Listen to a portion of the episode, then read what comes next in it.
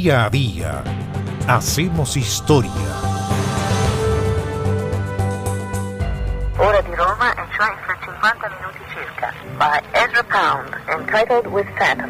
El 1 de noviembre de 1972, en Venecia, murió el estadounidense Ezra Pound, uno de los grandes poetas del siglo XX, pero que fue denostado y olvidado. Incluso en su país lo declararon loco para evitar juzgarlo por traición a la patria, ya que fue un ferviente defensor del régimen fascista de Benito Mussolini. La que escuchamos es la voz de Pound. Esa voz, por radio, habló en favor de Italia y contra su país en plena Segunda Guerra Mundial.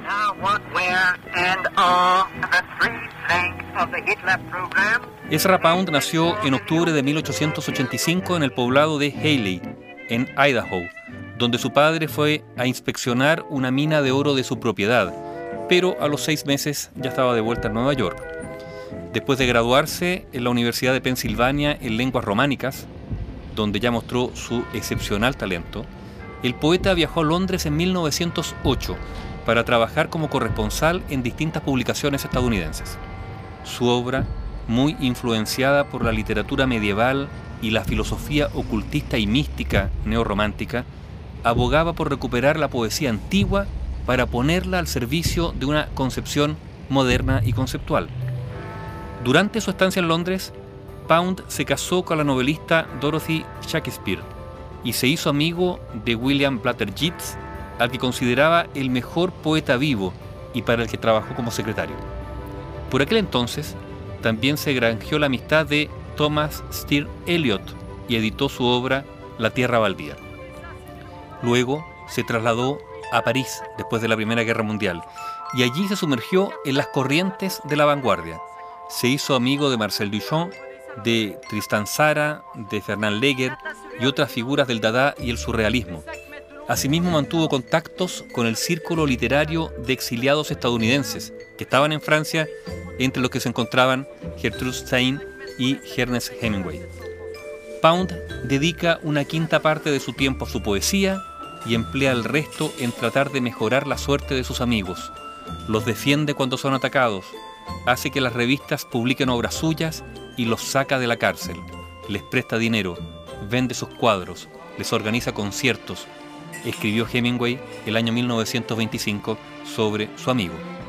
Y en efecto, con un sexto sentido para distinguir el talento, Pound se volcó en ayudar a los amigos literatos que necesitaban un impulso económico.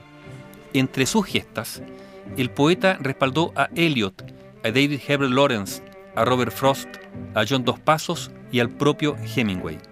En el caso de James Joyce, Pound fue crucial para que se publicara el famoso libro El Ulises.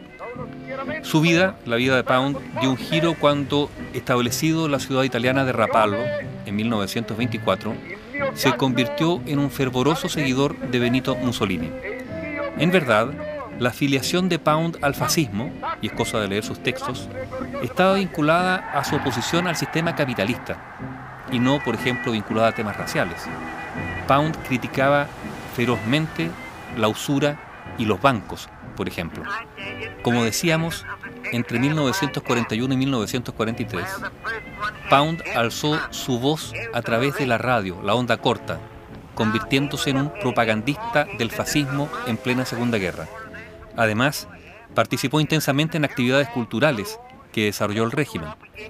Con el final de la guerra y la caída de Mussolini, el poeta, con ya 60 años, fue arrestado el 2 de mayo de 1945 por los partisanos italianos, entregado a las fuerzas estadounidenses y encarcelado en un campo de prisioneros en Pisa, donde era fácil distinguirlo por su melena pelirroja y su inseparable libro de Confucio acompañado de un diccionario chino. Fue trasladado a Washington y allí acusado de traición a la patria, un delito que estaba castigado con la pena de muerte. Sin embargo, varias figuras literarias, entre ellas Hemingway, se prestaron a testificar que había dado muestras de ser un demente ya en Londres y París. Así, consiguió evitar la pena de muerte al ser declarado loco. En paralelo, su obra fue olvidada. A cambio entonces de evitar el fusilamiento, Pasó Ezra Pound 12 años encerrado en el psiquiátrico de St. Elizabeth en Washington, D.C., donde siguió escribiendo. El año 1958 ya tenía 73 años y otro juez volvió a declararle demente, pero le concedió la libertad al estimar que era un anciano inofensivo. Inmediatamente, Ezra Pound volvió a Italia, donde nada más pisar tierra hizo el saludo fascista y se instaló en un castillo propiedad del marido de su hija Mary. Ezra Pound murió en Venecia a los 87 años, acompañado por su hija, el 1 de noviembre de 1972. Bio Bio, la radio con memoria.